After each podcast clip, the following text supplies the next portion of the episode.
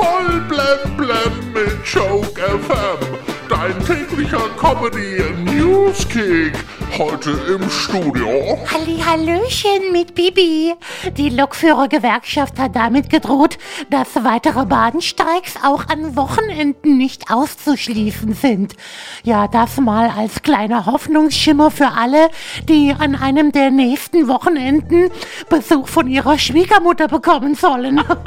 Deutschland könnte laut WWF locker 40 Prozent an Müll einsparen. Es würde ja zum Beispiel schon mal jede Menge Müll vermieden, wenn man Promi Big Brother einstellen würde. heute ist der Tag der Antibabypille.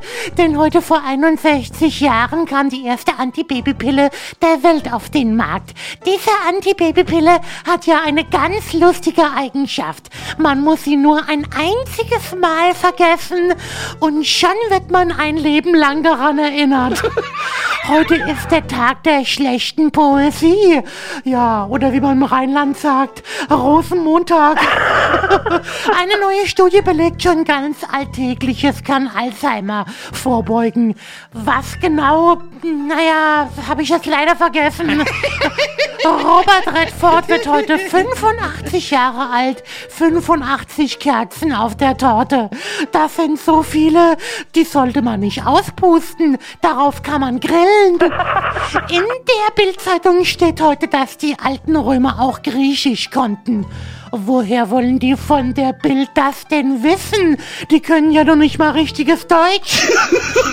Die 19-jährige Sarah Rutherford startet heute zu einer Weltumrundung in einem Kleinflugzeug und möchte damit einen neuen Weltrekord aufstellen. Als jüngste Frau, die allein um die Welt fliegt. Ja, für die Reise sind knapp drei Monate eingeplant.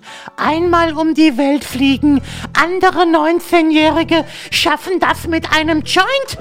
Ja, und kommen wir mal noch zum Wetter. Es wird wieder wärmer zum Wochenende. Und ja, von mir noch ein kleiner Tipp gegen Wespen. Wespen mit einer Sprühflasche einnebeln. Und zum Wasser gebt ihr noch etwas Wodka. Dann habt ihr Wodka-Nebel. Ja, dann sind die Wespen so betüttelt, dass sie ihren Stachel nicht mehr hochbekommen.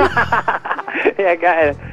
Voll blem blem auf Joke FM und auf joke-magazin.de.